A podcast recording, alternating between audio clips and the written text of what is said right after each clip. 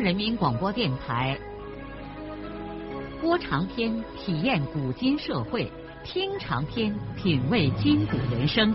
让我们的故事传到千家万户，让每一位听众走进我们长篇联播的新天地。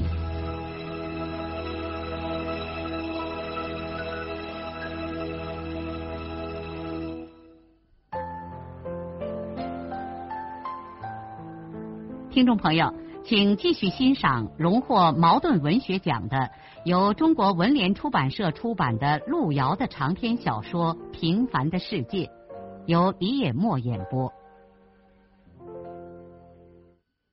孙少安自己也绝没有想到，他一见秀莲的面就看上了这个姑娘，这正是他过去想象过的那种媳妇儿。秀莲的身体好，人样也不错。看来还很懂事，因为从小没有娘，磨练的门里门外的活都能干。秀莲对少安也是一见倾心，马上就和他相好的都不愿意少安走了。少安对秀莲和贺耀宗一家人详细的说明了他们家的贫困状况，但贺秀莲说：“别说他现在总算还有个家，就是他少安讨吃要饭。”他也愿意跟着少安去。贺耀宗家里的人看秀莲本人这样坚决，也就都不把这个当成个问题了。反正只要秀莲本人满意就行了。既然他不嫌穷，他们还有什么说的呢？贺耀宗甚至说：“不怕，穷又扎不下个根儿，将来我们帮扶你们过光景。”这一切使得少安对秀莲和他的一家人都很感激，同时也对这个大眼睛的姑娘从感情上开始喜爱了。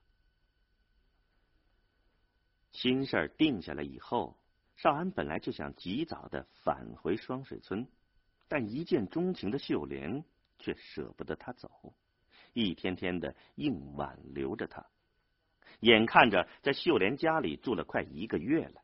少安心里焦急不安，他对秀莲和他一家人说：“他再不敢耽搁了，无论如何得赶快回家去。”秀莲看再也留不住他，就向少安提出，他要跟少安回去。他说他要去少安家住上几天，然后再返回山西家里。等过春节的时候，他就和他爸一起来双水村跟少安结婚。秀莲一家人都支持他这个意见。少安看没有办法拒绝秀莲的热心，也就只好同意带她回双水村。他和秀莲从柳林坐汽车一路回来的时候，熬煎的像滚油焦心一样。他不时把心里的各种熬煎给秀莲说个不停。他先没有说以后的困难，只说眼前他们回家后就会让秀莲受委屈的。秀莲坐在他旁边，像工作人一样。大方的依偎着他，真诚的说：“没住处，你就先把我安排在你们生产队的饲养室里。”少安也只好咧嘴苦笑了。回到家里以后，全家人高兴，那自不必说。使少安满意的是，秀莲果真不嫌他的家穷。而且对家里的老老少少都非常的亲热，甜嘴甜舌的称呼老人。秀莲还偷偷的对他说：“你家里的人都好，光景比我想的也好。你原来说的那个样子，我想的要比这烂包的多了。”最使少安高兴的是，他弟弟少平马上就把秀莲的住处。安排在金波家金秀和兰香住的地方了。金大婶喜的把一床从未沾身的新铺盖拿出来让秀莲盖。少平安排完秀莲的住宿，还对他说：“哥，干脆你也过去住在金波那个窑洞里，我回来住在你这小窑里。”少安对热心的弟弟笑了笑，说。还没结婚，我撵过去住在那儿，村里人会笑话的。还是你住在那儿。秀莲、陆生晚上你把他带过去，早上再引回咱们家吃饭。孙少安回来以后的当天晚上，就听家里人叙说了村里前不久的偷水事件和金俊斌的死亡。他很快的想到，他得去看看金俊武，要对二队长表示他的慰问。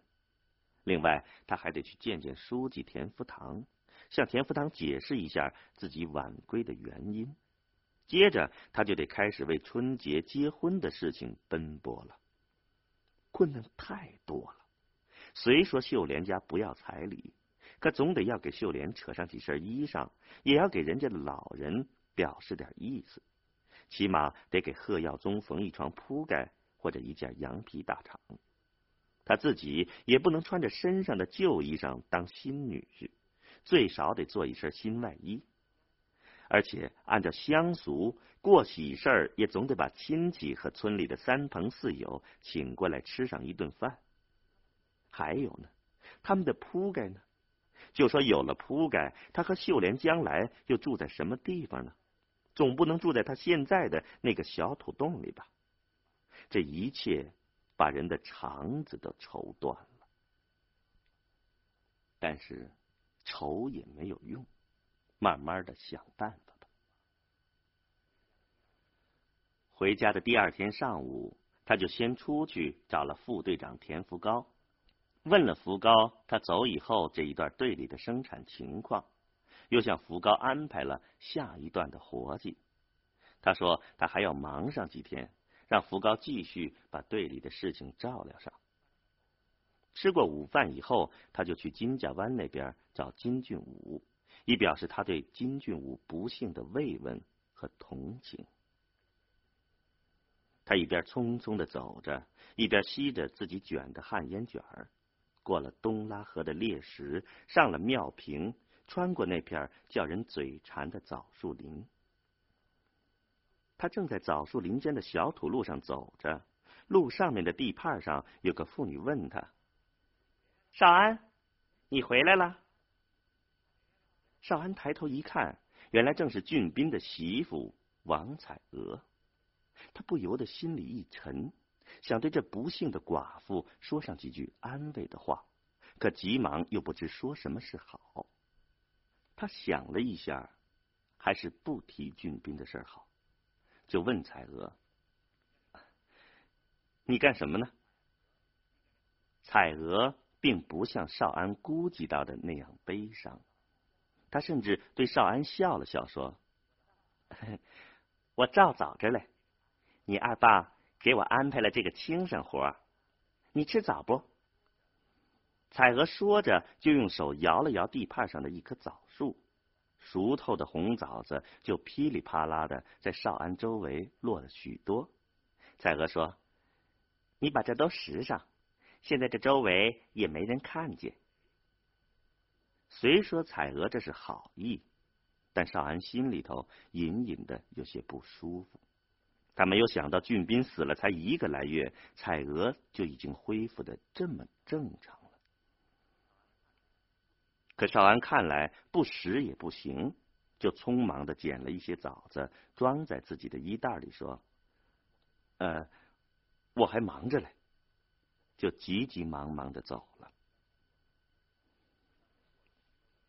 当他过了枯叶河的小桥，走到学校下面的时候，看见他二爸正手里握着一卷子报纸和材料，从学校的小土坡上走下来。他二爸先开口给他打招呼说：“哎呀，我还忙着没顾上去看你们呢。听凤英说，秀莲也跟你回来了，啊，好嘛。”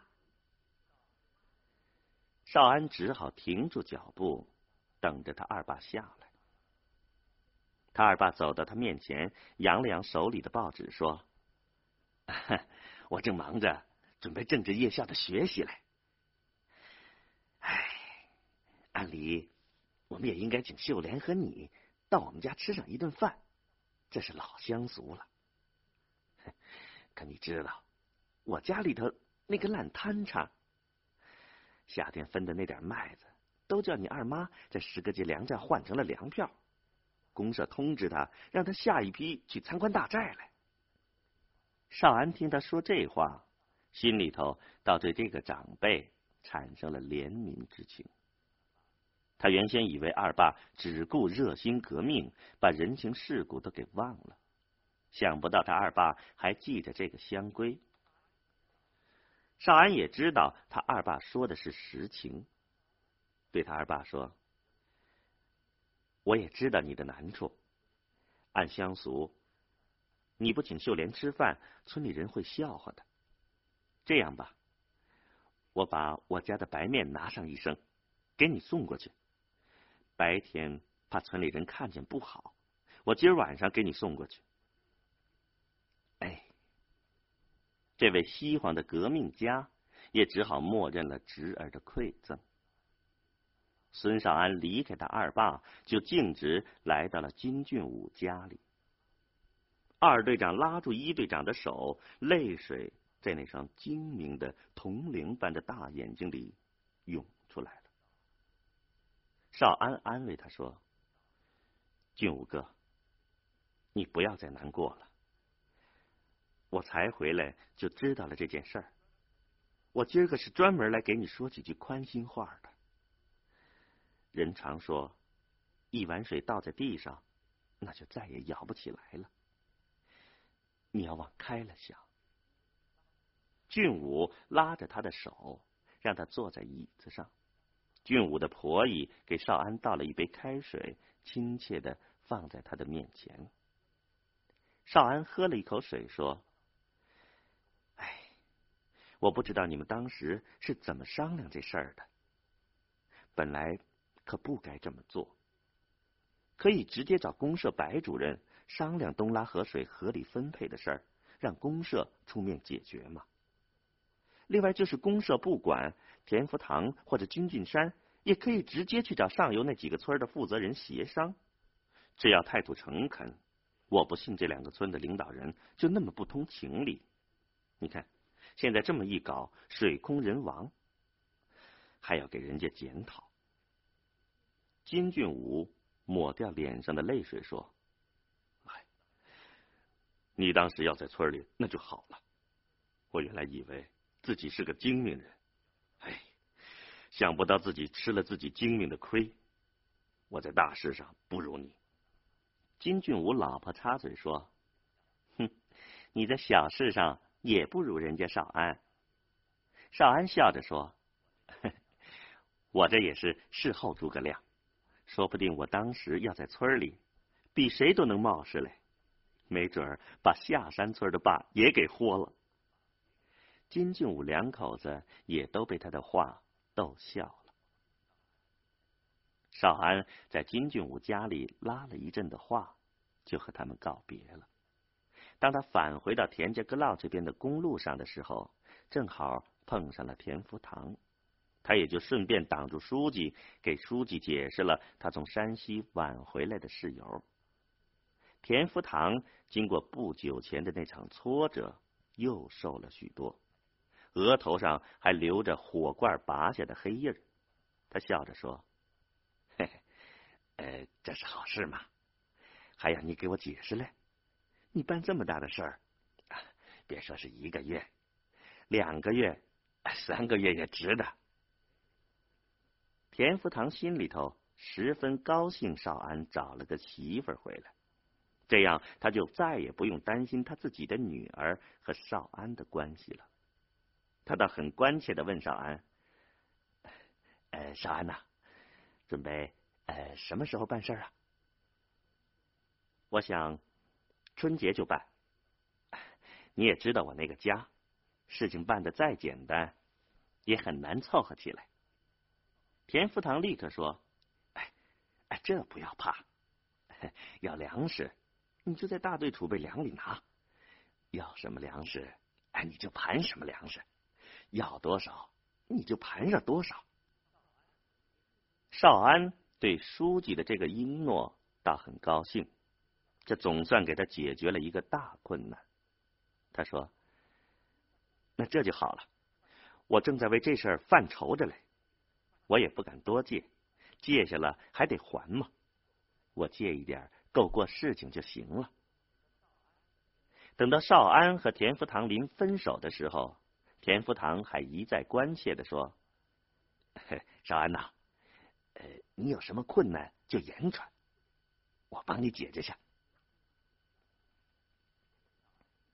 现在少安一个人又匆匆的往家里赶去，一路上他心里想：回去先瞒着家里的其他人，跟妈商量一下，把家里的白面拿出一升来，晚上给二爸家拿过去，也好让他们撑一下门面。想到他明天早上还得和秀莲一块儿去吃着白面的时候，他又忍不住的笑了。第二天早上，当少安和秀莲坐在孙玉婷家的烂席片炕上吃白面片的时候，他父亲正坐在金俊海家的椅子上，心心事事的抽着旱烟。孙玉厚心里高兴的是，他这一趟来的正好，碰巧金俊海今天刚到家。俊海两口子到田家阁浪那边公路上搬东西去了。俊海的汽车刚从黄原路过这里，他们安顿玉后，在他家里等一会儿。金波和金秀都在学校里没有回来，因此这个院落现在里里外外静悄悄的，没有一点声响。孙玉厚可以在这个时间里盘算他怎样开口对金俊海说他的难尝事。他是为儿子的婚事来向金俊海家开口借钱的。当少安把秀莲带回家门的时候，孙玉厚高兴的不知如何是好。哎呀，他的儿子有媳妇了！他没有料到事情是这么的顺利，而且少安带回来的这个女娃娃是又体面又精明，真是打上灯笼都找不见的好人才。更使老汉高兴的是，女方果真像他弟媳妇贺凤英说的一样，连一个彩礼钱也不要。这几天，尽管这一切都真实的摆在他面前，但他老觉得这好像是在做梦。天底下哪有这么好的事儿出现在他孙玉厚的面前呢？可这一切又的的确确的是事实。而且人家女娃娃主动的提出春节就要和他的少安结婚了。提起结婚的事儿，这才是高兴的晕晕乎乎的孙玉厚脑子凉了下来。他马上想到，哎，结婚那就得花钱呢，可手上没几个钱，又到哪儿去借了？虽说。人家女方不要钱，可也不能连几身衣服也不给人家娃娃缝。那两个新人的衣服被褥，零七八碎下来，三五十块钱，那根本不挡事儿啊。再说，也不能悄没声的就给少安娶媳妇儿啊，这可是头一次给儿子办喜事儿啊。哼，当年给玉婷办事儿，那么难的年月。不都咬着牙办的有声有响、体体面面的吗？现在给自己孩子办事儿，那就是拼着老命，那也不能让世人笑话。虽说现在不让雇吹鼓手，那要备酒饭、带亲朋，那得把事儿办得红红火火、热热闹闹。没钱，进。可是。办喜事少说也得借上二百块钱，这是一笔数字不小的钱，他向谁去借呢？昨晚上睡觉的时候，他和少安妈几乎一夜都没有合眼，老两口是高兴一阵儿，又忧愁一阵儿，商量着借钱和待客的事儿。他们觉着放在春节好，把喜事也办了。一家人把年也就过了。两个人先仔仔细细的盘算了粮和钱的费用，这两样主要的东西都得开口问别人借。家里的口粮大部分是粗粮，拿不到席面上去。当然，猪肉不要买了，今年把自己家里那口猪杀掉，这实际上不是不买肉，而是今年卖不成肉了。粮食，他们先没顾上考虑向谁家借，两个人先说借钱的事儿。他们妖摸着全村大概有几户人家能有这笔钱，老两口算来算去，最后还是一致认为只能向金俊海家借这笔钱。可这也够让他们难偿的了。当然了，只要他们开口，这家人不会拒绝的。可他们太麻烦人家了。早年间玉婷成家以后，他们家没地方住，白白的在人家金俊海家门上住了好几年。以后虽说他们家搬到了这儿，但是少平和兰香晚上没地方住，还不是在人家那里借宿？再说。平时金秀对兰香，金波对少平，经常是拿吃拿喝的。金波他妈也对这两个孩子没少操过心。两个念书娃娃的制服，少安妈不会做，还不是金波他妈在他们自家的缝纫机上给做吗？人家对他们这么好，他们又给人家回报不上什么，除过分粮、分土豆。和一些重劳动活，他们能帮上忙之外，其余的就只是他们沾人家的光了。眼下他们又要开口向人家借这么多的钱，而且不能肯定什么时候能还上，这可真难开口啊！可是不借也实在是没有办法。为了能使儿子的婚事体面一些，他们只有这一条路可走。孙玉厚当晚决定，他第二天就去金俊海家借钱。他们唯一担心的是，俊海不在家，借这么大一笔钱，金波他妈敢不敢承担？钱的事儿拉完了之后，鸡已经叫了两遍。但是为儿子婚事操心的两个老人还是睡不着觉，他们又从被窝里伸出胳膊，扳着手指头计算了半天应该带的客人。少安的两个姨家和三个舅家，这不必说了。婚丧事儿，娘舅亲向来都是上宾。兰花一家、玉婷一家、金俊海一家，还有大队的领导人。村里头和玉后、少安相好的村民，还有少安在公社当文书的同学刘根民，当然还要请润叶，不管人家顾不顾上回村来。眼下孙玉厚坐在金俊海家的椅子上，一边抽旱烟，一边忍不住的打着哈欠，等着俊海两口子回家来。他想了半天。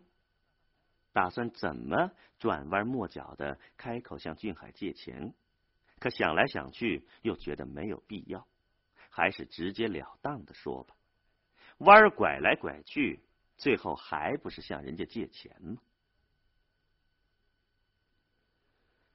孙玉厚坐在这儿，心里忍不住感慨万端。十五年前，他为了弟弟的婚事，就是这样难缠的到别人门上去借钱。十五年后的今天，他又为儿子的婚事来向别人借钱了。庄稼人的生活，什么时候才能有个改变呢？哼，如果就按现在这样，一村的人在一个锅里搅稀稠。这光景还会一年不如一年的。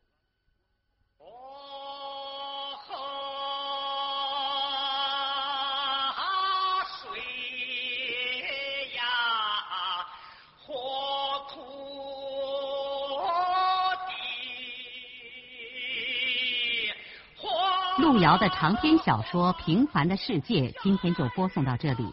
您听了以后有什么感想、体会和建议？欢迎来信告诉我们，来信请寄中央人民广播电台听众工作部，邮政编码幺零零八六六，请明天继续收听。